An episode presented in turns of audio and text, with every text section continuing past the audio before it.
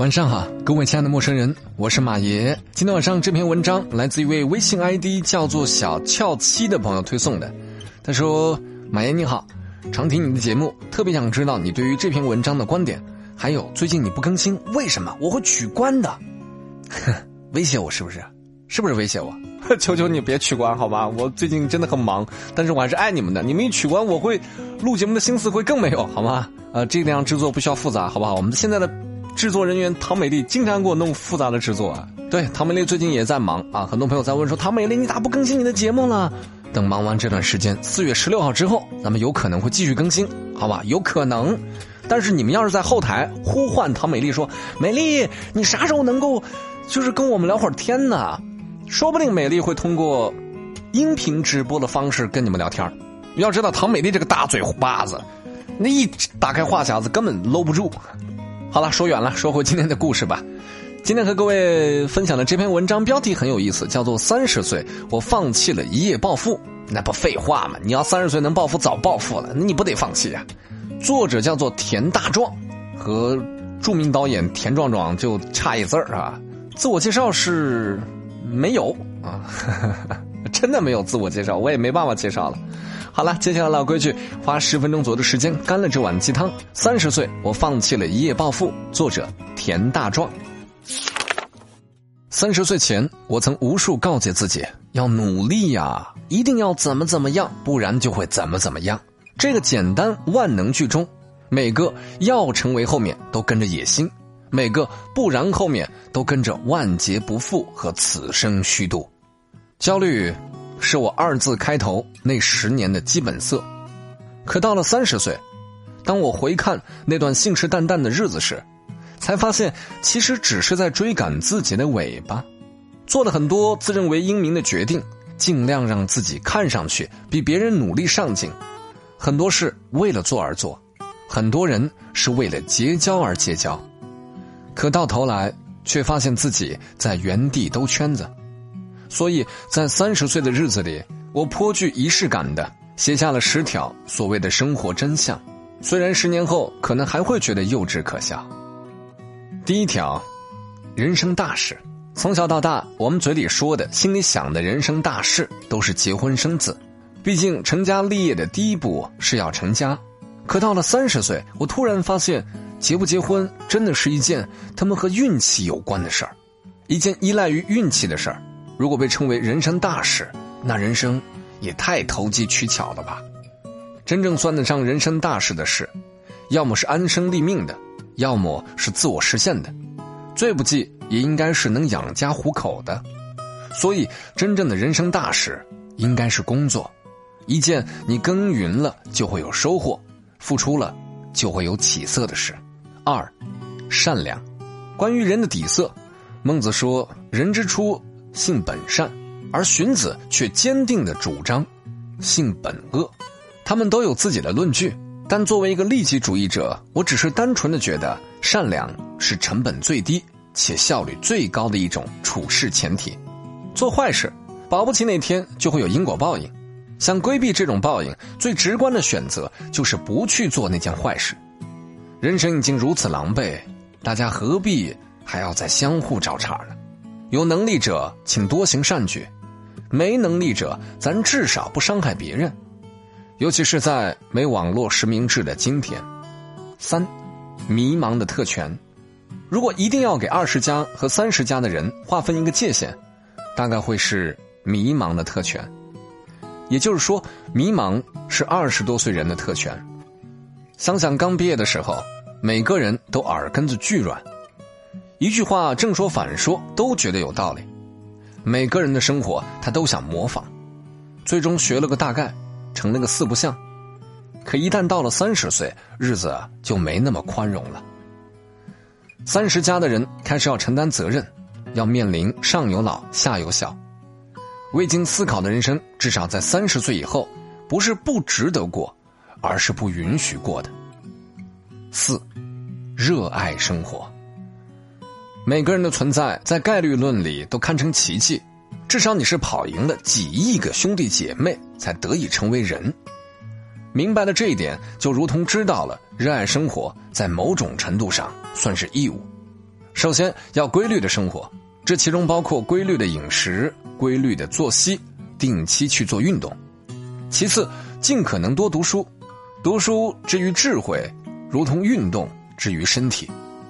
最后，去充分感受这个世界的美。你可以去旅行，去看大自然，去逛书展、画展，去看电影、话剧，去热爱一门艺术，去参与任何和美有关的事物。总之，热爱生活。五，提高逆商。王小波在《黄金时代》里说：“后来我才知道，生活就是个缓慢受锤的过程。”我们年轻时都和王二一样，有很多奢望，想赚很多钱，想去很多地方，想拥有深爱的人，想远离所有臭傻逼。但生活嘛，十之八九不如意。现实就是，你挣不了多少钱，百分之十的人会赚走百分之九十九的钱。你想去的地方，会因为没钱只好作罢。你深爱的人觉得你是个臭傻逼，而你却在大骂身边其他的臭傻逼。这时候逆商就很重要了，抱着我还就不信了的态度去看看，看生活怎么回应你。六，能力的修炼。前几天我和几个三十多岁的朋友聊天，聊起互联网的寒冬，大家一致认为，在今天这个社会，没有永远的工作，只有永远的能力。尤其随着年龄的增长，如何让自己更值钱、更不可取代？才是职场人真正需要修炼的本领，千万不要误以为平台的能力为自己的能力。记得刚入自媒体行业的时候，在一个有五百万加粉丝的账号发了一篇十万加的文章，就立刻觉得自己是一个了不起的人。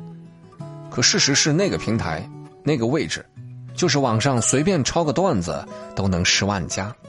七，控制情绪。上等人有本事没脾气，中等人有本事有脾气，下等人没本事脾气大。八，孤独是人的本质，人与人之间的陪伴注定只是人生路上的一小段陪伴。小学的朋友过了小学，使命就完成了；大学同学毕业后，大多数也不联系了。你的同事在离职后，百分之九十不会再找你吃饭。你的父母深度参与了你的前二十年，但之后的人生，注定会逐渐退出。就连深度参与你后半生的爱人，也总有一天会和你分开。所以，无论此刻你孤独与否，都给自己留下孤独的空间，去做一个人才会去做的事儿。毕竟，这是我们的归宿。九，开发赚钱通道。不经意间发现，三十岁以后朋友之间的聊天。不是聊孩子，就是聊怎么赚钱。虽然每次都无疾而终，因为确实没人知道该怎么赚钱，但大家还是爱聊，乐此不疲的爱聊。唯一清晰的也只有靠每个月的死工资是没办法改变太多现状的。我们需要开发更多的赚钱通道。理财当然是必备的技能，其次是充分发挥自己的特长去赚钱。英语好。就去翻译、接口译，喜欢写文章就去投稿，喜欢画漫画就去做兼职插画师。对于我们大多数没有突破赚钱天花板的人来说，唯一的赚钱方式大概还是充分利用自己吧。十，接受遗憾。记得雨果说过：“凡是不可挽回的东西都不属于人，属于上帝。”虽说鸡汤，但不得不说，很多事情勉强不来。有些遗憾也无从弥补，三十岁了，该接受的坦然去接受。遗憾这种东西虽然是执念，但经过时间的滤镜，终究会变得越来越有滋味当年没追到的姑娘就算了，善待此刻陪在你身边的人；当时没为爷爷奶奶尽到的孝道就算了，有时间多回家陪陪父母也是好的。当年荒废掉的时光。不用再纠结了，毕竟三十岁，人生，人在上半场。最后想送给大家一句，当年王菲在接受杂志采访时说过的话：“你可以恍惚的面对世界，但要笔直的面对自己。”三十岁，加油！感谢各位花了十二分钟的时间干了这碗鸡汤。这碗鸡汤我就不做过多的分析了，因为，呃，他所说的每一句话都是正确的，啊，都是正确的。但还是那句话，道理我们都懂，能不能做到？比如说结婚生子这个事儿，你真的能够扛住压力，三十岁不结婚吗？比如说善良，你真的认为你是一个善良的人吗？或者你会善良的对待别人吗？比如说特权，你真的会认为二十岁迷茫就合情合理吗？三十岁就不会迷茫了吗？比如热爱生活，难道四十岁就不能热爱生活吗？比如提高逆商，难道非要等到三十岁才开始注意到吗？比如能力的修炼，到了三十岁你想要能力就有吗？难道不应该是二十岁就该修炼的吗？比如控制情绪，我们都知道这个道理，可是你就是控制不住。比如孤独是人的本质，对呀，没问题啊，但你还是不喜欢一个人吃饭看电影啊。比如开发赚钱的通道，没错呀。我们从懂事就开始想赚钱，可是到退休也没挣多少钱，是我们没想吗？好像也不是。接受遗憾，这是我们能够不接受的事儿吗？有些事儿就是你接不接受都得接受。所以这十个道理有道理吗？都有，但真的有道理吗？好像又打一个问号。所以我想最后唯一追补一句话：道理。从来都是说给别人听的，核心因素在于你能不能做到。你做到，你就是最牛的那个。如果你做不到，其实跟大多数普罗大众一样，把书买回来放在书架上，就等于自己看过了；把学习资料收藏在文件夹，就等于自己学过了；把健身的视频收藏，就等于自己练过了。都只是一种自我安慰。所以人道理都会讲，最后的结果是谁能够去做。谁能够坚持去做？好啦，今晚的毒鸡汤喝的还满意吗？我是马爷，有什么好文章，把文章链接复制发送到微信公众账号“声音礼物”。我们下期再会，拜拜。我以为来日方长，世界荒芜还有你；我以为满天星辰，触手可及很想你；我总以为情话多余。在不经意间错过你，人间究竟可欢一别各自安。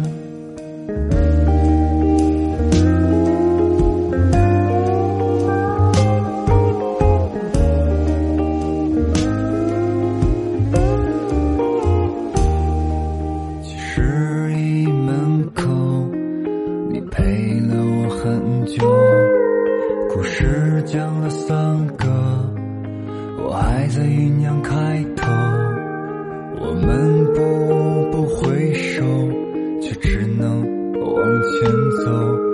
孤独声拍响，吵得我泪流。我以为来日方长，世界荒。